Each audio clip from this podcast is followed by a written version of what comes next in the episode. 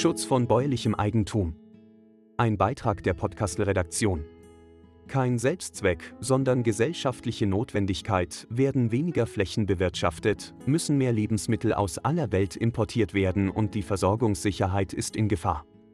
Mit 336 zu 300 Stimmen sprach sich eine knappe Mehrheit im EU-Parlament dafür aus, ein Fünftel der Fläche Europas zu renaturieren.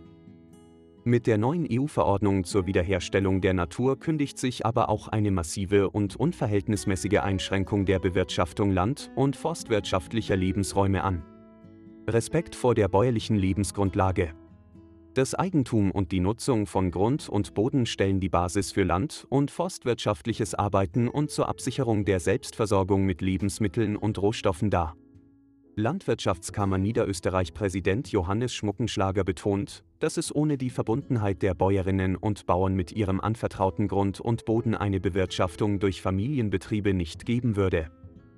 Dieses elementare Kapital werde seit jeher mit einem hohen Verantwortungsbewusstsein von Generation zu Generation weitergegeben. Der Schutz dieses bäuerlichen Eigentums sei deshalb eine gesellschaftliche Notwendigkeit, kein Selbstzweck. Bestrebungen, in Eigentumsrechte von bäuerlichen Familien einzugreifen, gefährden die heimischen Familienbetriebe in ihrer Existenz. Die Landwirtschaftskammer spricht sich deshalb auch vehement gegen neue Substanzsteuern aus. Auch die Bevölkerung weiß den bäuerlichen Grundbesitz zu schätzen.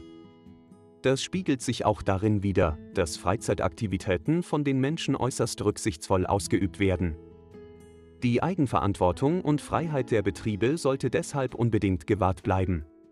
Verordnung fern von jeglicher Realität.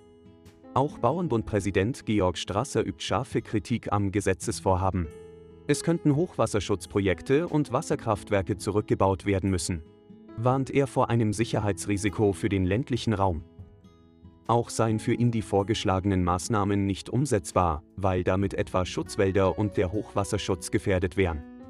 Mit der Abstimmung am 12. Juli 2023 sei eine entscheidende und einschneidende Maßnahme gegen Eigentumsrechte, gegen Grundbesitzer und gegen eine leistungsstarke Landwirtschaft im Sinne der Versorgungssicherheit getroffen worden, so Paul Niemitschek, Niederösterreichs Bauernbunddirektor. Es handle sich um eine Enteignungsverordnung, bei der linke Ideologie über den Hausverstand gesiegt hat.